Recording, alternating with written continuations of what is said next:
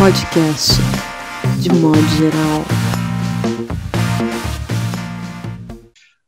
Olá, vocês do futuro. Está começando mais um podcast de modo geral, edição 62. Hoje com um convidado mais do que especial, Márcio Chagas. O último episódio de participação do nosso querido Carlos Eduardo Pereira e a estreia como colunista provisória Mariana Paiva, uma das escritoras com uma das dicções mais interessantes da literatura brasileira contemporânea. Estou muito feliz com a sua chegada aqui, seja bem-vinda. E também Semaiá Oliveira e o retorno de João Paulo Cuenca. E como é tradição do podcast, vamos começar pelas impressões positivas ou negativas dos últimos dias de João Paulo Cuenca. Boa tarde, bom dia, boa noite.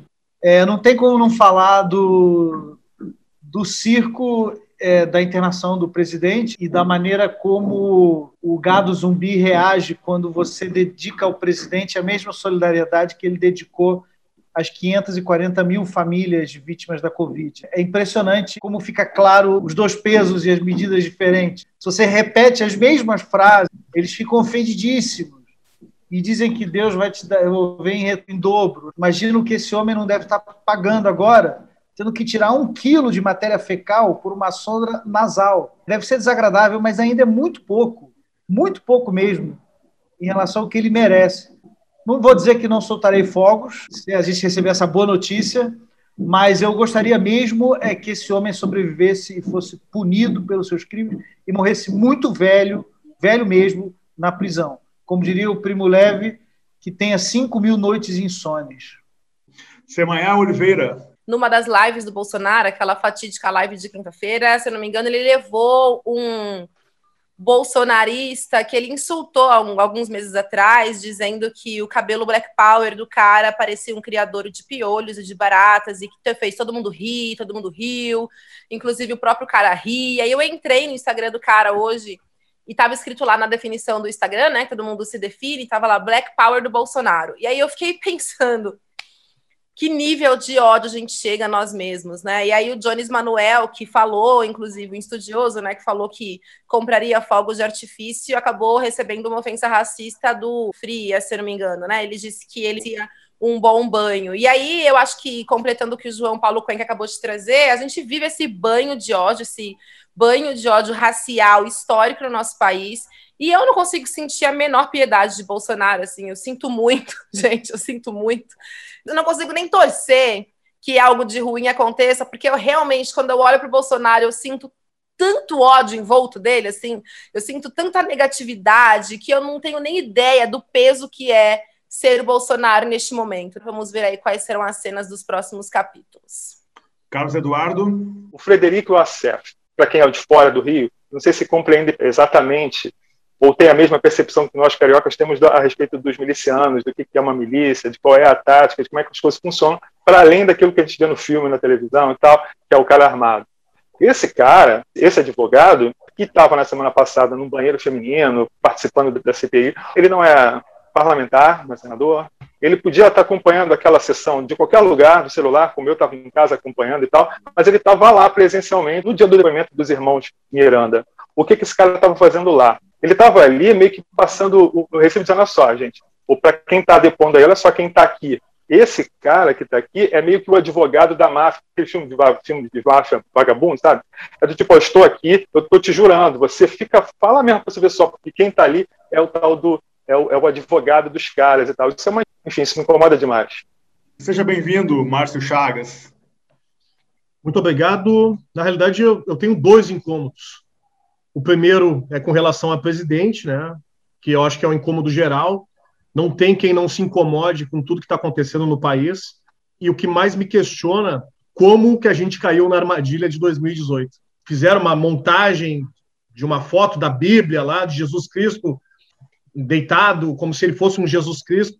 Então, o quanto o cristianismo foi danoso na nossa construção como povo e continua sendo. E o outro fato negativo que me incomoda bastante foi o que aconteceu na final da Eurocopa no domingo passado, quando os jogadores negros, os três jogadores negros, erraram a penalidade automaticamente. Foi um negócio assim instantâneo. Eu pensei assim, deu para eles.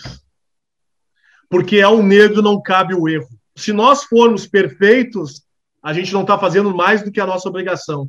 Agora, se um errar, é o coletivo que é visto. Então, assim, é uma violência tremenda dos colonizadores que trouxeram isso por onde passaram, se perpetua no Brasil, inclusive esse discurso de cidadão de bem, ele vem dessa seara de quem está legitimado ou não a circular na sociedade, é como se fosse a necropolítica, né? Esse pode, aquele não pode, mas quando a gente quer dar uma apaziguada, a gente pinça um deles, como aconteceu inclusive com esse rapaz que se sujeitou a ficar atrás da live da quinta-feira, a fatídica live da quinta-feira, depois adotando o discurso do Black Power bolsonarista. Então, a gente tem muito que evoluir. Infelizmente, isso é uma marca muito histórica do cristianismo, do colonialismo e da canalice que se perpetua no nosso país. Muito bom, brilhante. Mariana, seja bem-vinda. Obrigada. Então, para além de tudo que vocês já citaram, né, porque o Brasil é todo de um 7 a 1, eu penso em duas coisas assim que me chamaram muita atenção essa semana. Uma é que eu, depois de muitos anos, muitos anos mesmo, agora na coisa da pandemia e fazendo tese de doutorado, me vi numa necessidade de fazer uma coisa que me distraísse e foi assistir novela.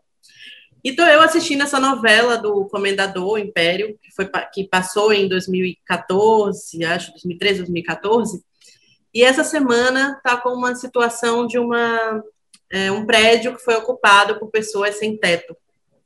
E é muito engraçado ver como essa representação acontece de pessoas que são tratadas como se fossem bandidos, toda a comunidade de Santa Teresa se sentindo ameaçada, é, todo mundo falando, e aí, vamos fazer como? Uma personagem que é a esposa do comendador falando, bom, é, eu preciso tratar o pobre bem, porque pode ser que ele vire presidente. É muito engraçado e muito trágico, na verdade, como esses discursos todos foram sendo criados e a gente chegou até aqui em 2021. Também uma outra coisa que me chamou muita atenção foi a carta para o Festival de Jazz do Capão, que não teve seu apoio, sua captação liberada para a Lei Rouanet, porque fez, tinha um post, dentre vários, do festival no Instagram, falando que aquele era um festival antifascista e democrático. E aí isso aconteceu essa recomendação de que o festival não pudesse captar os recursos pela Lei Rouanet, mas, por outro lado, Paulo Coelho veio e garantiu o apoio que faltava. Na verdade, o festival conseguiria se realizar sem a captação da Rouanet, mas seria para alguns extras que aconteceriam.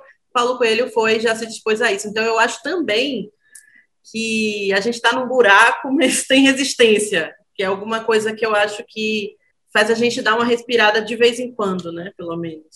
O que chamou a minha atenção foi é, essa figura pública, ele é um youtuber, enfim, Júlio Cocello, ele foi absolvido da acusação. Ele é um youtuber e houve uma ação civil pública movida pelo Ministério Público de São Paulo contra ele por uma declaração racista e ele que já acumulava uma série de manifestações racistas ele se disse no processo que ele não é branco, que ele é pardo, ele é negro e que ele está simplesmente na linha do humor.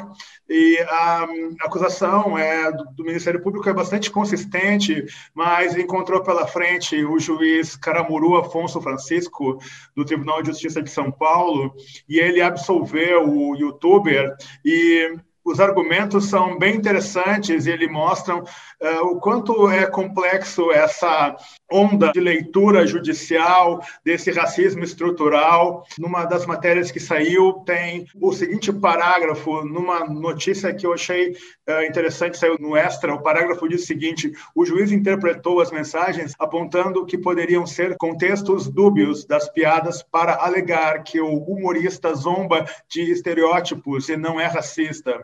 Quando Cotiello escreveu Gritei, vai macacada pela janela, e a vizinha negra bateu no portão de casa para me dar bronca, etc., não é? Isso o juiz apontou aqui que seria simplesmente o exercício dessa liberdade. E aí me parece interessante, rapidamente aqui, recuperar nessa decisão que eu li inteira do juiz da 18ª Vara Civil do Fórum Central de São Paulo, ele diz lá pelas tantas, o requerido não agiu com dolo, culpa grave, nem se apresenta como exemplo negativo. Não é racista, nem jamais defendeu supremacia racial o que, na lição de Antônio Junqueira, etc., descaracteriza sua conduta como ensejadora de responsabilização civil por danos sociais. Resta-nos apenas, ante situações como a destes autos, repetir com muita ênfase as palavras incisivas de José Joaquim de Campos, da Costa de Medeiros e Albuquerque, naquele que acabou se tornando o refrão do hino da proclamação da República. Olha as referências. Liberdade, liberdade, abre as asas sobre nós, nas lutas e na tempestade, dá que ouçamos a sua voz. Bom, nós poderíamos perder um podcast inteiro fazendo uma decupação desse argumento articulado pelo juiz, mas parece bastante elementar a incapacidade de perceber a gravidade do crime, a função da justiça, o que implica a cruel opressão do povo negro, o que significa essa, esse racismo recreativo. E essa é a justiça com a que a comunidade negra no Brasil tem que lidar. Com isso, nós fechamos o primeiro bloco do podcast, episódio 62, e vamos ao segundo bloco, em que poderemos explorar as opiniões e perspectivas do nosso convidado, Márcio Chagas. Até!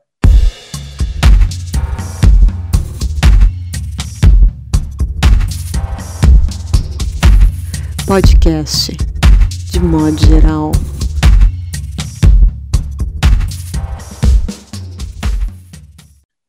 Olá, vocês do futuro. Retomando aqui o segundo bloco do podcast, de modo geral. Márcio, meu caro amigo, eu queria lhe perguntar o seguinte: você foi um dos juízes mais importantes que se teve aqui no nosso país e também foi comentarista da TV Globo, das partidas de futebol.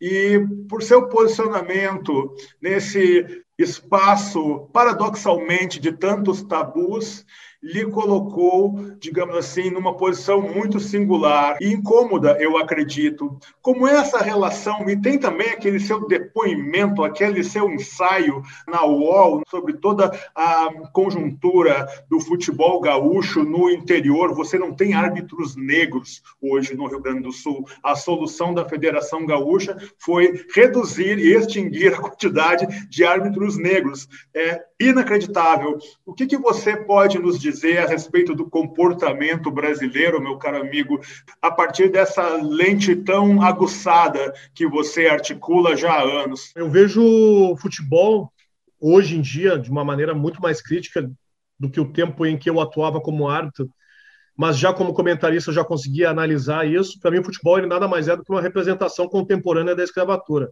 A única profissão no mundo que se compra e vende pessoas e se fala abertamente numa tranquilidade onde os corpos negros que estão dentro do campo de jogo, dentro das quatro linhas, e são protagonistas, eles ficam sempre na perspectiva de serem comandados, mas nunca de serem comandantes. Né? Quando eles saem das quatro linhas, pouquíssimos, quase nenhum, são técnicos de futebol, preparadores físicos, dirigentes, diretores, presidentes, conselheiros, presidentes das federações, fazem parte dos órgãos que tem dentro da própria CBF. E um outro fato que me chama a atenção é de que nunca tivemos um treinador negro na seleção brasileira também. Bom, vão se dizer, ah, mas teve o Luxemburgo. Não basta ser negro de cor se tu não for negro realmente com atitude. Então não adianta tu ter a melanina escura, mas tu não levantar essa bandeira defendendo a causa. O Sérgio Camargo é um exemplo vivo disso hoje, né? Se a gente for trazer para esse debate aqui, é um negro muito mais preto, retinto do que eu, mas é um negro que não se assume como tal. Ele faz exatamente o papel do Samuel L. Jackson no Django Livre, aquele negro que tem ódio por ser negro.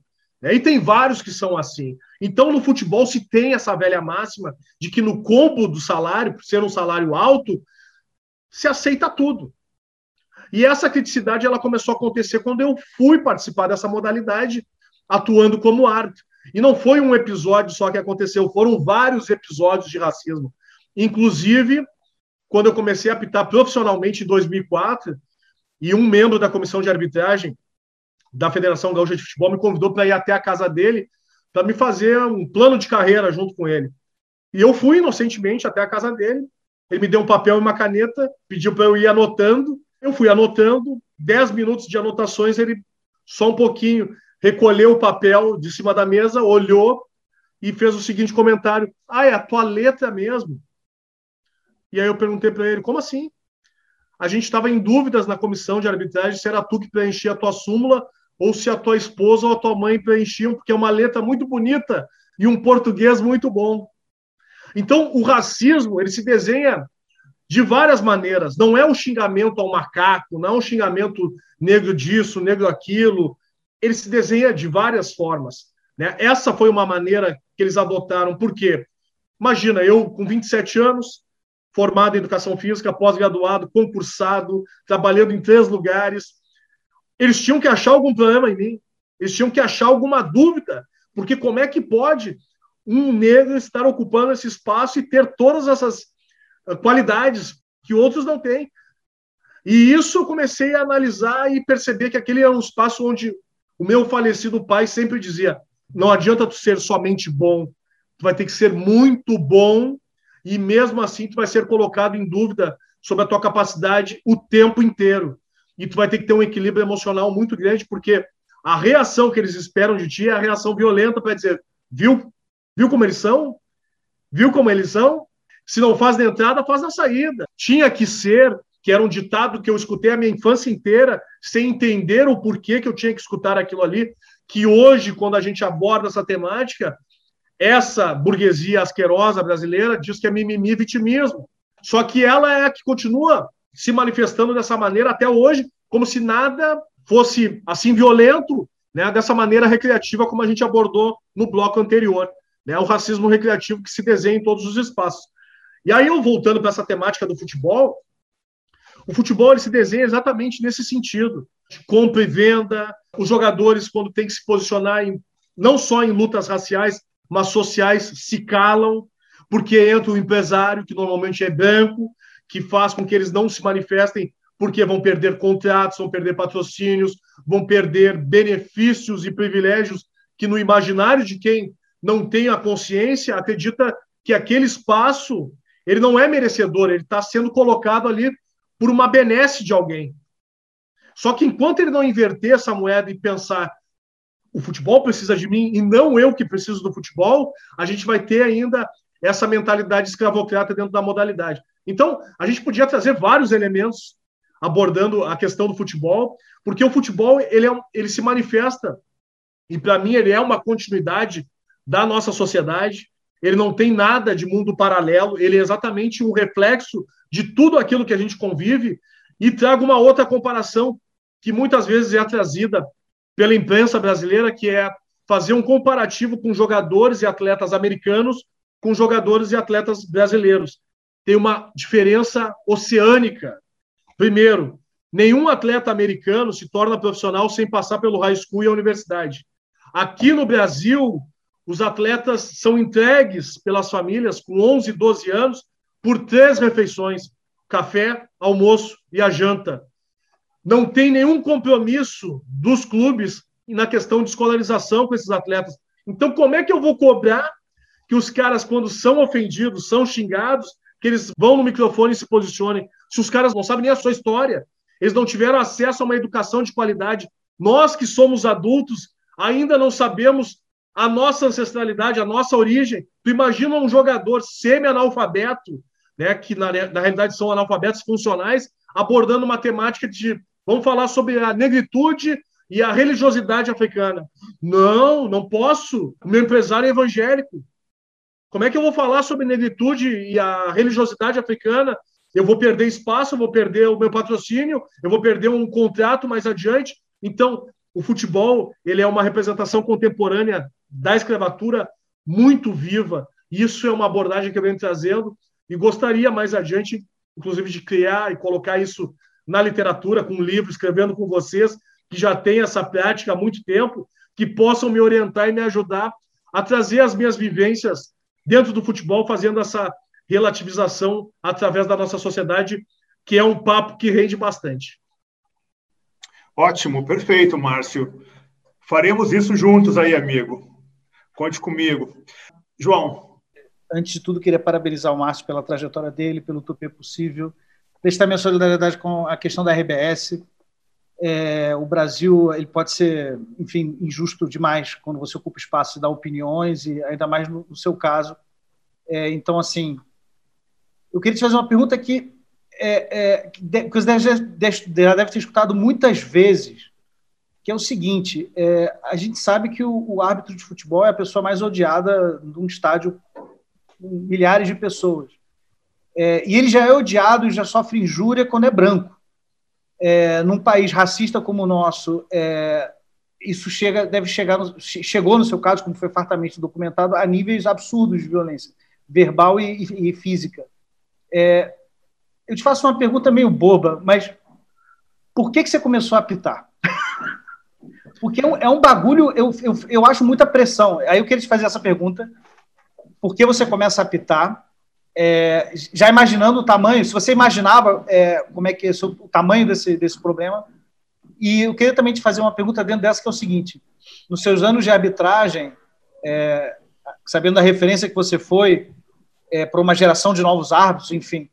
Qual foi o momento mais delicado que você viveu em campo, assim, que você pensou, caramba, isso aqui é uma coisa que eu vou me lembrar nos próximos tempos?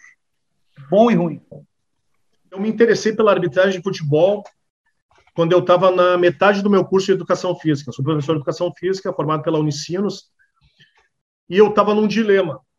Eu sabia que trabalhando em academia eu não ia ter uma rentabilidade suficiente para me manter. Em escola eu poderia dar aula por algum tempo, mas pelo meu gênio eu não ia durar muito tempo. E não durei muito tempo. E aí eu vi assim, pô, eu vou trabalhar com futebol. Só que eu não vou trabalhar em clube. Porque por mais que as pessoas imaginem, o futebol ele vem de uma ideia extremamente falaciosa. Esses caras que aparecem na televisão quarta e domingo, esses são 0,87% do futebol brasileiro são os caras que ganham salários acima de 50 mil reais. Eles são, assim, a, a, cereja do bolo numa, num formato minúsculo. E eu, nessa perspectiva, eu disse, não, vou fazer, eu vou apitar futebol. Porque eu sou um ex-atleta de basquete, não sou um ex-jogador de futebol frustrado, mas eu acredito que eu possa estar dentro desse ambiente apitando, comandando, que eu acho que tem mais a ver comigo. Tomada de decisão, ser uma pessoa que vai exercer um cargo alto e decisivo dentro do esporte.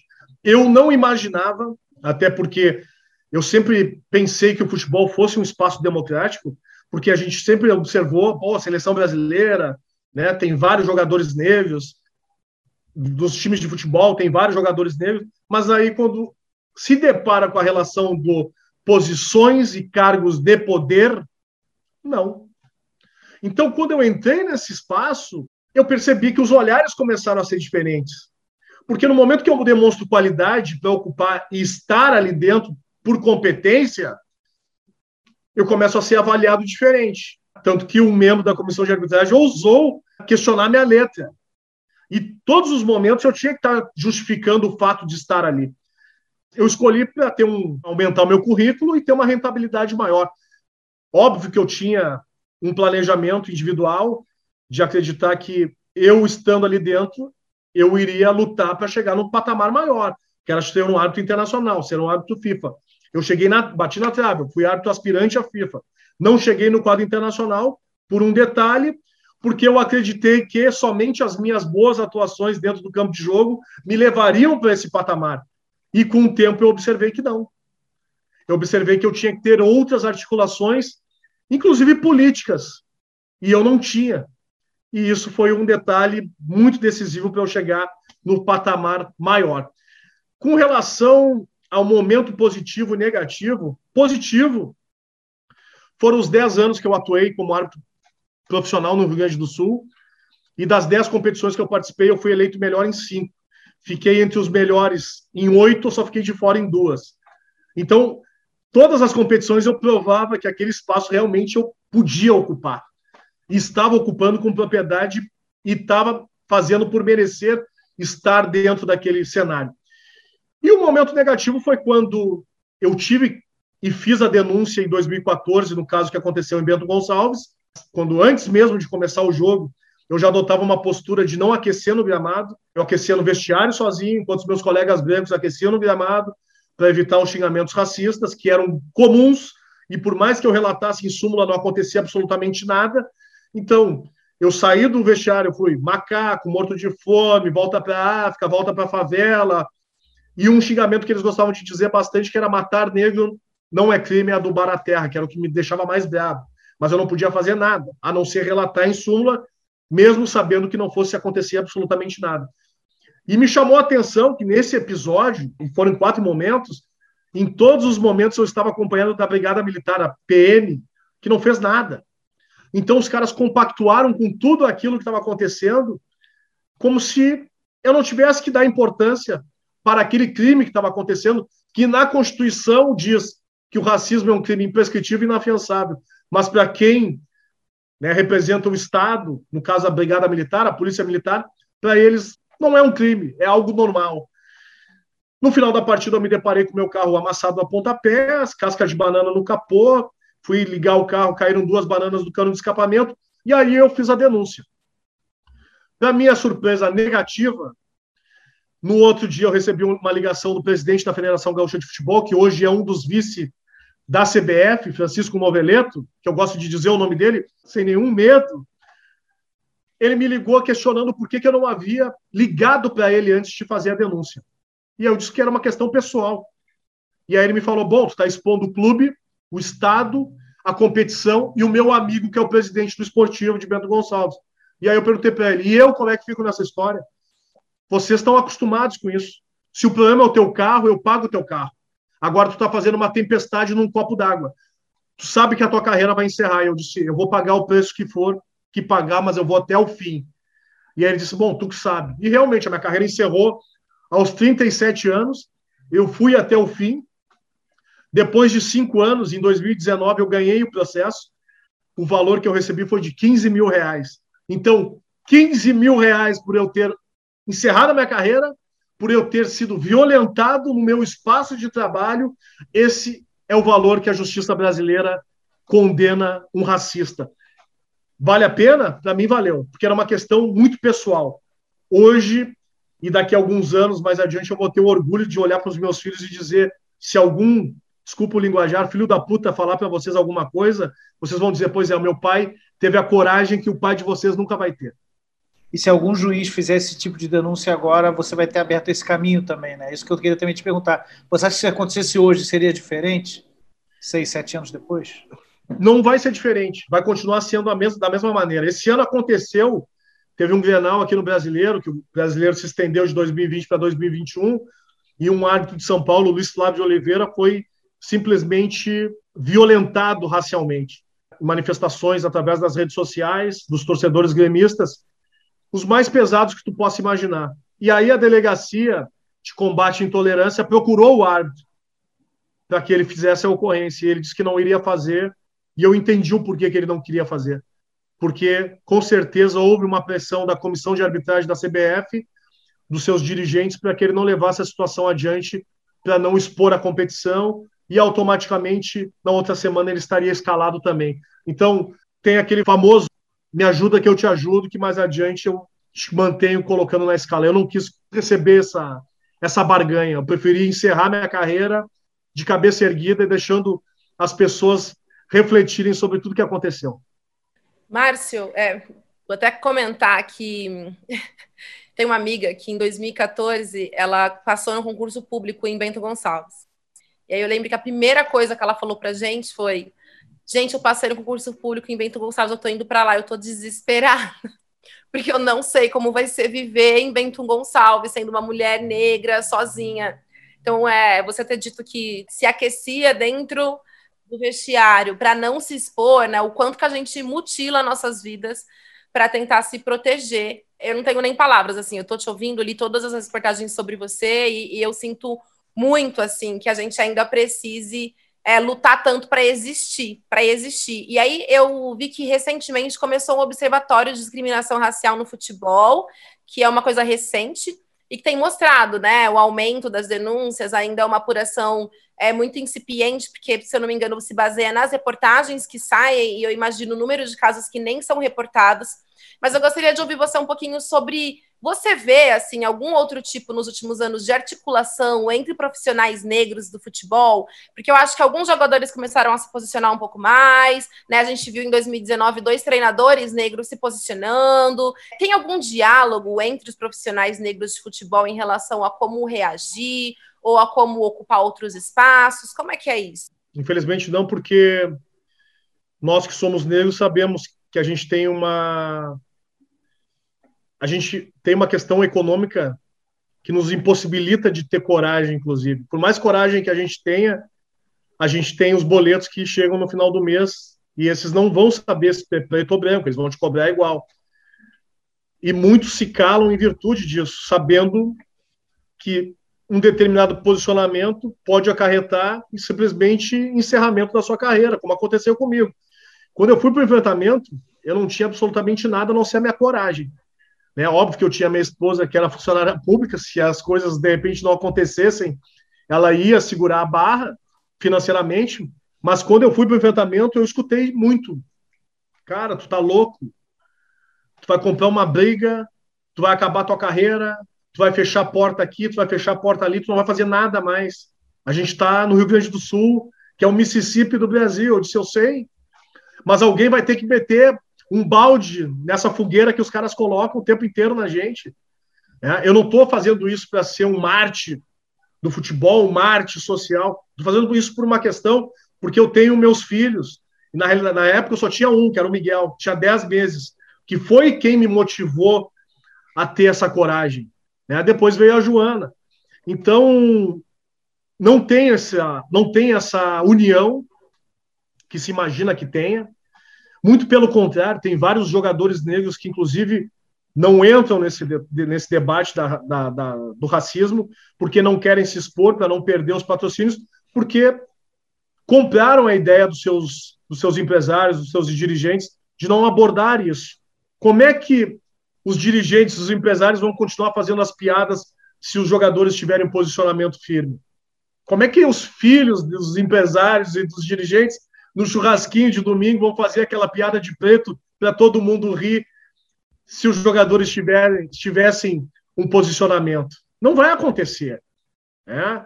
E, o que, e esse fato que o, que o Paulo trouxe no primeiro bloco do Cotiello é exatamente isso.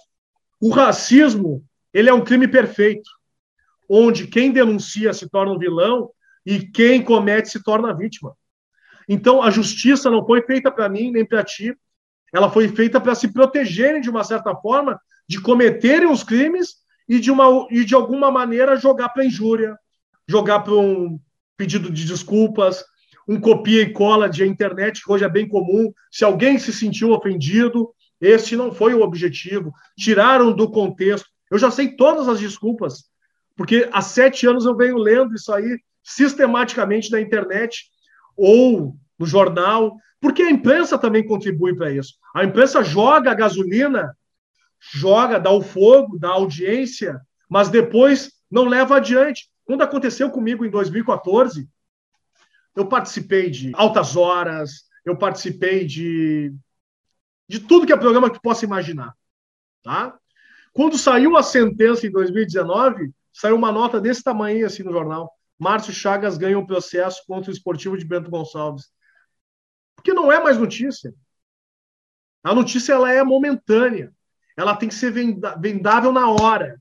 Depois, como vai acontecer, não querem saber. Então é muito difícil.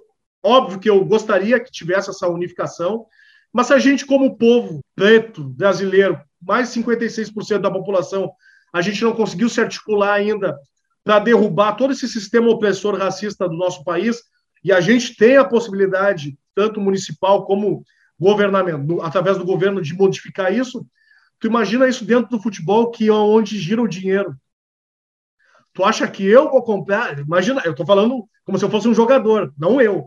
Tu acha que eu vou comprar essa briga para deixar de ganhar meus 50, 60, 100, 200 mil por mês, porque o cara está me chamando de macaco, de negro? Eu não.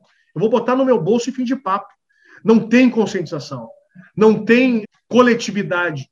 É cada um por si, cada um por si. E a história do vencedor sempre é que vai prevalecer quem ficou no meio do caminho, algum defeito, alguma coisa aconteceu. É a tal conversa da meritocracia, não é, Márcio? Que só é jogado nas costas dos oprimidos. Quando a revista The Economist fez aquela matéria emblemática dizendo que essa coisa, a revista do pensamento liberal ocidental, fez a matéria dizendo: olha, filhote, não, não adianta você entrar em Harvard, em Oxford e achar que você chegou lá e você vai ter o seu espaço, porque infelizmente o teu sobrenome ele conta muito mais do que toda a dedicação e anos de estudo que você coloque nas costas. Infelizmente são as conexões da sua família que vai definir o êxito que você terá ou não.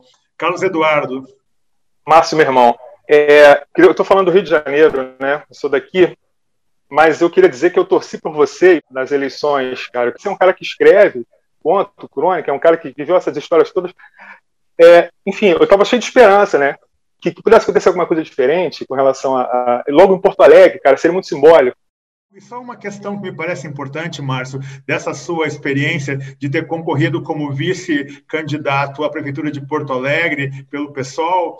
É, você tem uma crítica muito interessante em relação aos partidos de esquerda e ao movimento negro. E dia desse eu acompanhei um debate muito interessante em que uma diplomata, uma embaixadora, apontava o quanto as melhores, um, os melhores encaminhamentos do governo do ex-presidente Luiz Inácio Lula da Silva foram, muitos deles, decorrência direta da pressão do movimento negro inclusive escolhas econômicas, de política pública. E aí me caiu uma ficha, porque eu sempre falo isso, sabe, Márcio?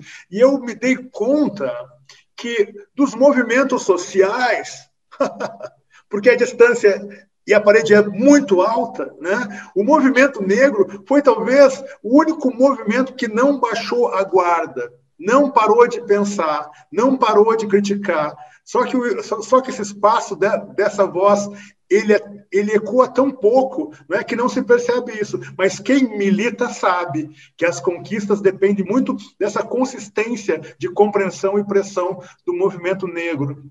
Hoje, o, o partido que não se articular realmente com, a, com um grande número da população brasileira é de 56%. Né, autodeclarada entre negros, pardos, mestiços, né, então cai num, num. É mais, da, é mais da metade da população do país eu acredito que ainda o lado esquerdo ele tem um compromisso maior com essas lutas raciais, LGBTQIA+. Eu vejo dessa forma. Houve, sim, durante os 14 anos que o PT assumiu a presidência, uma melhora significativa no nosso país com relação à possibilidade da negritude, inclusive, ingressar nas universidades, o que causou um alvoroço muito, muito grande se questionando as políticas de cotas.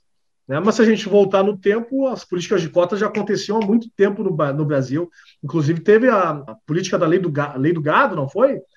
Que foi de 68 a 85, que os filhos dos fazendeiros tinham acesso aos cursos de veterinária, agronomia e outros tantos. Mas quando se há a possibilidade de o um ingresso da negritude dentro desses espaços da academia, opa, vão dar espaço e a nossa narrativa vai começar a mudar. Que para mim é o grande medo dessa mudança no nosso país. Eu fico imaginando sempre depois de todas as merdas que o Bolsonaro faz, eu sempre posto alguma coisa assim, e se o presidente fosse preto?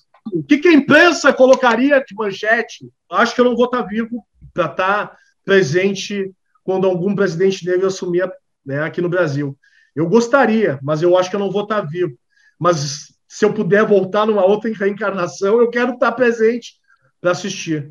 Porque eu acredito que no momento em que houver a mudança e mulheres ocupando esse espaço de poder, que negros ocupando esse espaço de poder, que trans ocupando esse espaço de poder, a gente vai ter uma representação real da nossa população ocupando os espaços de poder. E não uma burguesia que domina esse cenário da política desde o Brasil colonial né? sempre tentando legislar o que é bom numa periferia, o que é bom num centro comunitário, o que é bom numa praça longe da sua casa.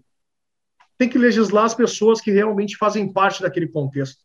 Né? Quando ano passado eu, eu aceitei o convite, na realidade eu concorri com a Fernanda Melchiona, mas no segundo turno eu apoiei a Manuela, né? porque em Porto Alegre a esquerda já teve um papel muito importante de modificar através do orçamento participativo. Né? A cidade deu um salto de qualidade muito bom com os governos de esquerda, do PT.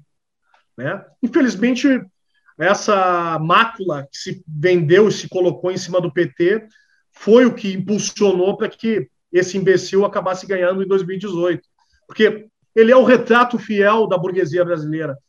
Um racista, um homofóbico, um, um cara que tem um fascínio o tempo inteiro por falos, é um cara que ele representa um moralismo falso e quando é pressionado inventa alguma situação para sair pela tangente, né? Que é o que está acontecendo agora com essa internação, como aconteceu em 2018. Que eu esteja errado, mas para mim foi toda uma jogada orquestrada para tirá-lo dos debates.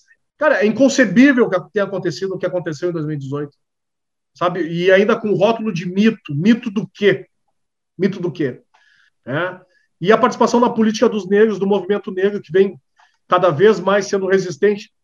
Esses sim são resistentes, porque a luta ela é incessante, a luta ela é de décadas, e mesmo com todas essas lutas, a gente vê pouquíssimos negros ocupando esses espaços de poder. Quando a Fernanda me convidou para concorrer com ela em 2020, e a gente oficializou, e eu oficializei o sim, eu disse para ela o seguinte: eu vou concorrer contigo, mas eu não vou ser sombra de palanque, como normalmente acontece quando pego algum negro para concorrer na política. Eu vou estar junto contigo, do teu lado, o tempo inteiro. E foi o que aconteceu. Eu, em todas as propagandas políticas, se eram 16 segundos, era dividido. 10 dela, 5 para mim, ou 10 para mim, 5 dela, porque essa, essa foi a combinação para eu aceitar. Porque eu não ia fazer parte de ser mais um. E tem uma frase da Sueli Carneiro que eu gosto de dizer bastante, que é entre a direita e a esquerda, eu continuo sendo preto. E eu continuo sendo preto, independente do lado que eu for escolher. Né? Óbvio que eu não vou para a direita, eu prefiro ficar na esquerda ou criando uma possibilidade de um partido de negros, como aconteceu nos Estados Unidos, a tentativa dos Panteras Negras, que eu sonho que um dia aconteça aqui no Brasil, que vai ser a grande virada de chave do nosso país, quando realmente quem representa o país ocupar os, os espaços de poder. Muito bom. Mariana? Você tocou na, na questão dessa, dessa, desse medo de tomada de, do, dos espaços, né? Enfim, em relação aos negros que acontecia, principalmente em relação às, às academias, às universidades. Para mim, que sou acadêmica, isso é uma coisa muito cara, porque você vai vendo o quanto, quanto de mobilização é necessária para que as cotas elas aconteçam, elas existam e elas se efetivem mais ainda dentro das universidades. E muitas vezes não dá para ficar ali grudado só no espaço da academia, porque tem um mundo fora, né? A universidade ali, como o futebol, é um microcosmo desse mundo que acontece, é, como você sempre escreve ali no vizinho, né? que para para perguntar uma coisa, que de repente você vira representante de uma, de uma situação de negritude, é o representante ali eleito pelo vizinho para lhe perguntar por que aquilo, que não entende o mundo. E eu gosto disso, assim, é uma coisa que tem bastante um defeito de cor de Ana Maria Gonçalves, que eu fiquei pensando muito nisso, assim, no quanto essa, essa ameaça ela cria essas situações de, de, de um contra o outro, quando na realidade você tem alguém que está sendo oprimido e que reage, e aí sim é que teoricamente as pessoas veem que começa a violência quando a violência aconteceu antes, né? Mas essas violências discretinhas do cotidiano, ou não tão discretas, mas que já foram aceitas, como a questão do humor que Paulo citou. E eu queria saber, Márcio, como foi isso na sua formação enquanto pessoa? Qual foi o seu ponto de virada em relação à negritude? É, sua educação já contemplava isso, sua educação de casa, familiar, ou essa foi uma coisa, uma busca sua, um aprofundamento seu, e em que momento você se deu conta de, tipo, ou se já foi sempre assim, ou não dá mais, eu vou ter que reagir de forma mais incisiva, como é que foi isso? aconteceu quando eu comecei a sair sozinho de casa, quando eu tinha 7, 8 anos, quando a minha mãe dizia, sai bem vestido e leva o documento. E eu não entendia o porquê. Ali aconteceu. Né, essa, esse entendimento do que é ser negro num país racista e o que é ser negro numa cidade extremamente racista como é Porto Alegre. Né? E eu, não, eu nunca ouvi os meus amigos brancos recebendo esse mesmo conselho dos seus pais, mas eu ouvia da minha casa.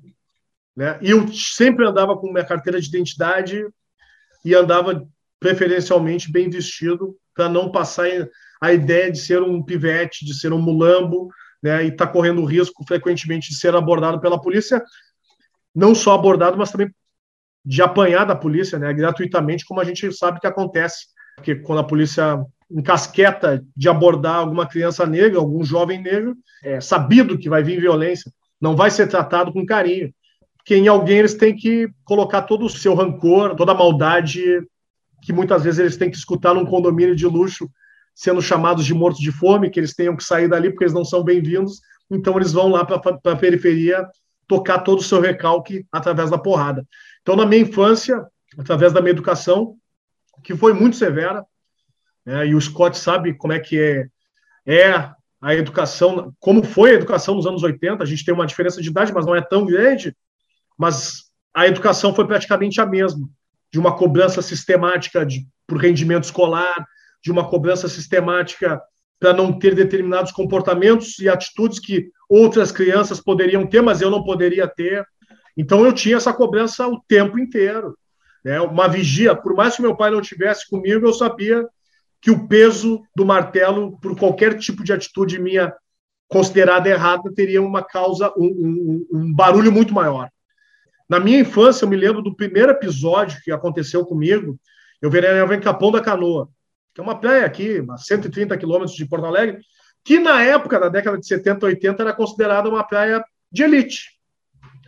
E, e nós éramos uma das pouquíssimas famílias negras que veraneava. E nós, eu tinha casa em Capão da Canoa, não era casa de aluguel, eu tinha casa, eu veraneava em Capão. E eu ficava dois meses, porque a minha mãe era professora, do estado, e naquela época tinha uns dois meses, então ficava janeiro e fevereiro. De chegar a enjoar de ficar na praia, mas tinha que ficar na praia, porque meu pai ficava trabalhando e nós ficávamos lá. E um determinado dia de chuva, eu fui num supermercado, não é supermercado, era Real, Rede Castelão, e fui comprar um chocolate. Né? Eu, meu irmão e meu primo. Chegamos no caixa, o segurança chegou com um pacote de bolacha que estava aberto, que todas as pessoas tinham passado e comido. Era um biscoitinho que tinha redondinho, fofe, que eram os ursinhos.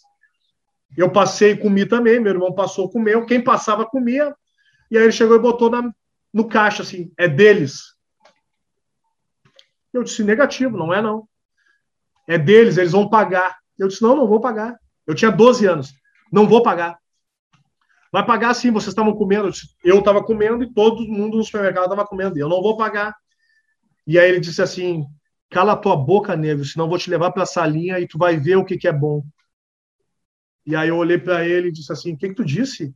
Exatamente isso. E aí eu comecei a gritar no, no, no supermercado: olha aqui, ó. O segurança está querendo me levar para a salinha para bater em mim. E todo o supermercado se virou. E aí ele diz assim: cala a boca, nego de merda, que eu vou te bater, que eu vou fazer. E ele continua dizendo que vai bater em mim. Bom, resumindo, não bateu, nós fomos embora. No sábado chegou meu pai.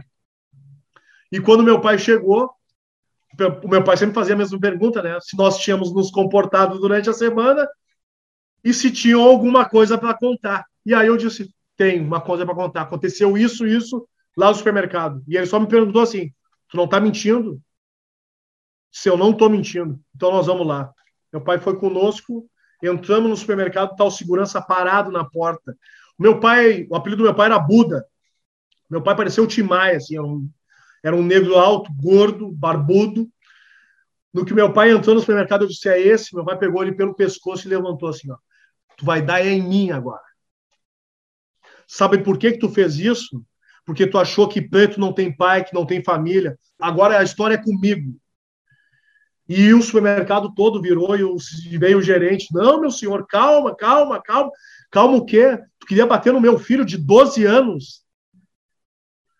E ali eu consegui me sentir protegido, entender tudo que o meu pai sempre dizia para nós, do fato de não errar e não mentir.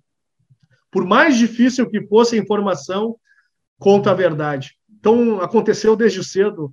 Eu não tive despertar e virada de chave para entender que eu sou preto. Eu sempre fui e vou continuar, porque eu tive esse entendimento desde cedo através da educação dos meus pais. Com essa fala, nós fechamos o segundo bloco do podcast de modo geral e vamos ao terceiro bloco em que pensamos pessoa ou situação que daria boa personagem de conto ou romance brasileiro contemporâneo. Até.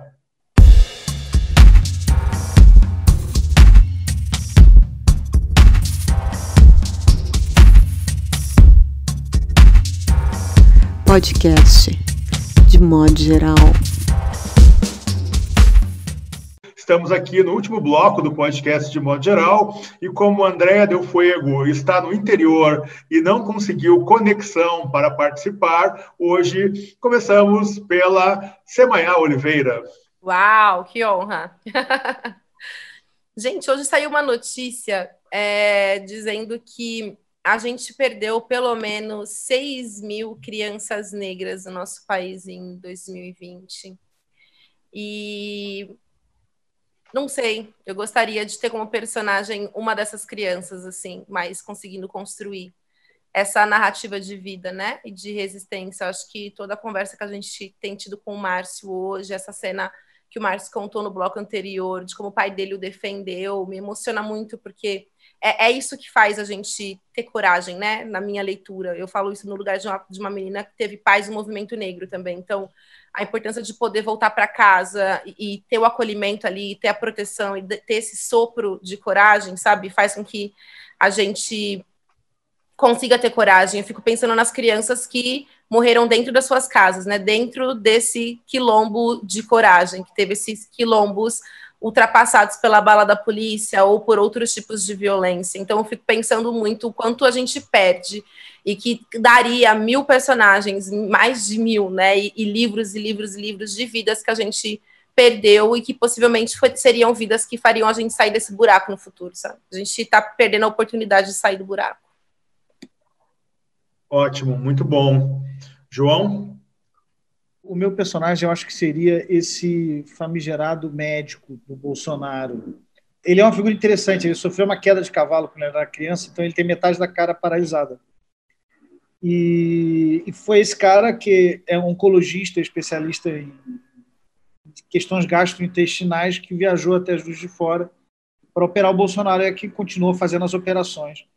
É, eu ontem eu até escrevi isso no Twitter, depois apaguei porque fiquei sem saco de lidar com o gado. É, eu não acreditei nessa facada nunca, continuo não acreditando nela. Tampouco acredito que o que ele está passando é consequência dessa facada. É, há uma teoria muito popular na internet que fala que, na verdade, o que ele tinha era câncer de, de, de intestino, né? O que ele tem. E tem imagens de pastores evangélicos rezando é, a barriga dele, porque ele estava doente do intestino, antes da facada. É, e semana passada, Joyce Hassman falou que ele falou que se ele levasse uma facada, ele ganhava a eleição duas semanas antes de levar a facada, né? Enfim, eu acho que a imprensa brasileira não está pronta para ter essa conversa, não quer começar essa conversa, e tampouco a Polícia Federal, o Ministério Público quer começar essa investigação. Como ninguém quer, é, eu faria uma ficção, entre muitas aspas, é, contando da facada, fakeada. Era isso. Muito bom. Carlos? O Rodrigo Casarim é o jornalista, ele toca o página 5. A gente se encontra de vez em quando, e semana passada eu estava conversando com ele desde a primeira vez. Ele tem uma, ele tem uma vivência uh, no futebol, mas pela torcida. Ele, ele, ele era participante de torcida organizada e tudo mais pelo São Paulo. E, isso é, e uma vez ele estava me contando isso há um tempão atrás, eu olhei e fiquei ouvindo falei, caramba, e por que você não escreveu isso ainda, né? Porque é uma perspectiva específica, né? No, culturalmente, o futebol no Brasil ele tem essa importância toda, mas na literatura nem tão representado. Se você falar, sei lá, fugir do drible do, do Rodrigues, ou talvez o, sei, Paraíso Bem Bacana, eu não sei se tem tantas referências de, em romance, né? é, no futebol. Então eu imaginava que ele pudesse fazer. Então, de vez em quando eu encho o saco dele e falo, cara, e aí, aquele livro já saiu? Ele, ah, vou, vou escrever, vou escrever. E o que eu pensei quando a gente ia conversar contigo, Márcia, é que você pode fazer isso também, né? Olha que ponto específico, olha que olhar único, né? Que perspectiva é, é que você tem, né? Você é um cara que tem essa experiência de, de, de, de árbitro no Rio Grande do Sul, negro, enfim, no interior. Olha que história, cara, que histórias que você conta. Essa história de, de escrever, que você contou, ah, fica escrevendo aí, de repente, olha só, era você mesmo que escreveu a súmula. Isso aí é de um simbolismo que já dá para escrever um, um conto em cima só dessa história, sabe? Então, o meu personagem, meu velho, é você e você vai escrever. Espero que você faça isso. Bom, além do Rodrigo, agora eu vou encher o seu saco. Sempre que se encontrar, falar, aí, cara, saiu aquele, aquele romance, quem está precisando ler isso, cara. É, é, é meio isso. Perfeito. Eu acho que todos nós, Márcio, aguardamos esse livro de narrativas da sua trajetória. Eu sei que é um processo complexo, mas eu tenho certeza que esse livro vai acontecer e, e outros depois dele. Mariana, minha cara amiga. Então, eu tenho é, pensado demais nessas, nessas notícias que a gente vê de pessoas entrando em fila da vacina para tomar vacina três vezes, ou aquele pessoal que tomou ali no, no estacionamento de uma empresa. Eu acho que eu gostaria muito de escrever na perspectiva da enfermeira que deu golpe nessas pessoas. O que ela escolheria para aplicar nessas pessoas? Como ela se iria se divertir às custas disso no cantinho? É, no quanto essas pessoas estariam esperando essa esperteza de, de passar à frente de um país inteiro e de se resolver antes, né?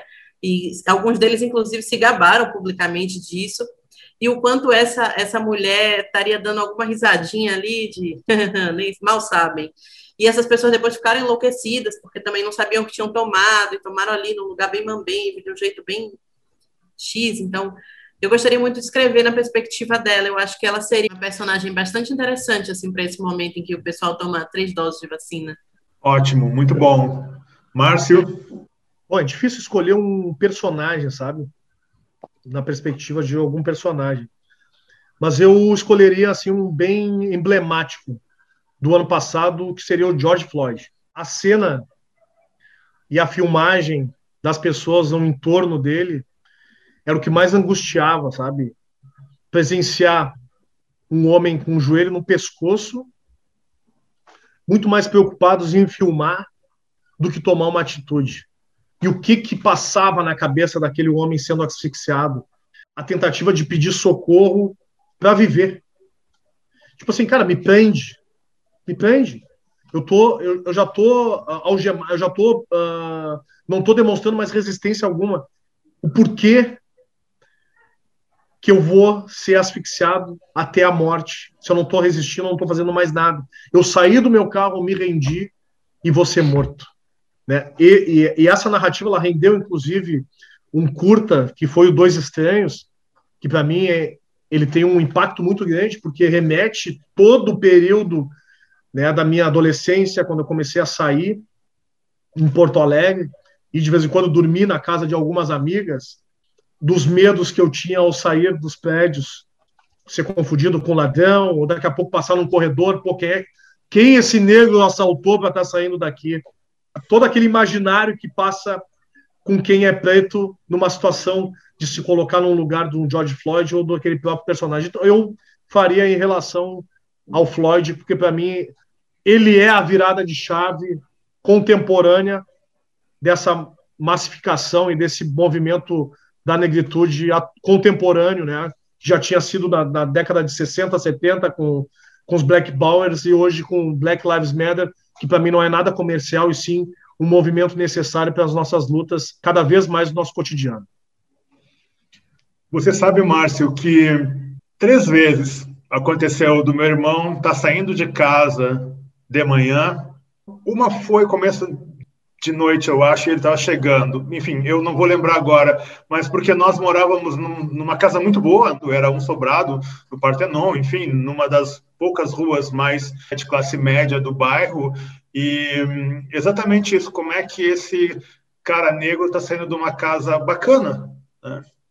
e parado em frente à sua própria casa, sabe? É maluco isso, mas aconteceu com meu irmão também na nossa própria casa. Isso é, enfim, são coisas com as quais você, enfim, é, te impactam, né? Bom, eu acho que General Walter Braga Neto é uma figura não só para virar personagem, mas a ser estudada, porque hoje ele é mais acirrado do que o próprio presidente em exercício. E se tem alguém que fala em golpe, é esse senhor. E ele tem toda essa fama de ter sido aluno nota 10 em tudo, ser um sujeito brilhante, e tem toda essa coisa de se revelando aos poucos. E não seria tão em função da personagem em si, inspiradora, mas da temática que acerca essa figura, sabe? De você ir se revelando na sua leitura, na sua intenção. E hoje eu tenho certeza que se esse sujeito fosse o presidente do Brasil, nós estaríamos tão mal quanto estamos com Jair Bolsonaro, porque são esses momentos de paixão que eu já mencionei em outro espaço anterior, essa paixão que você falou, né, Márcio? Esse encantamento pelo falo, essa broderagem, né? O falo do outro, um beijo hétero, um carinho hétero. Caramba! Mas isso é tão evidente que você tem um problema, meu caro amigo está estampado na sua testa. Vá resolver o seu problema. Se aposente. Não intranquilize o país. Com isso, nós fechamos esse episódio 62 do podcast. Muito feliz com a sua presença, meu caro amigo Márcio Chagas. Muito obrigado também a Mariana Paiva, que estreia hoje. Carlos Eduardo, foi uma felicidade conviver com você. Você é um cavalheiro, um sujeito, um grande escritor. Muito obrigado aí pela presença. E também, iluminada como sempre, Semanhá Oliveira e instigante como sempre, João Paulo Cuenca. Muito obrigado e até a próxima.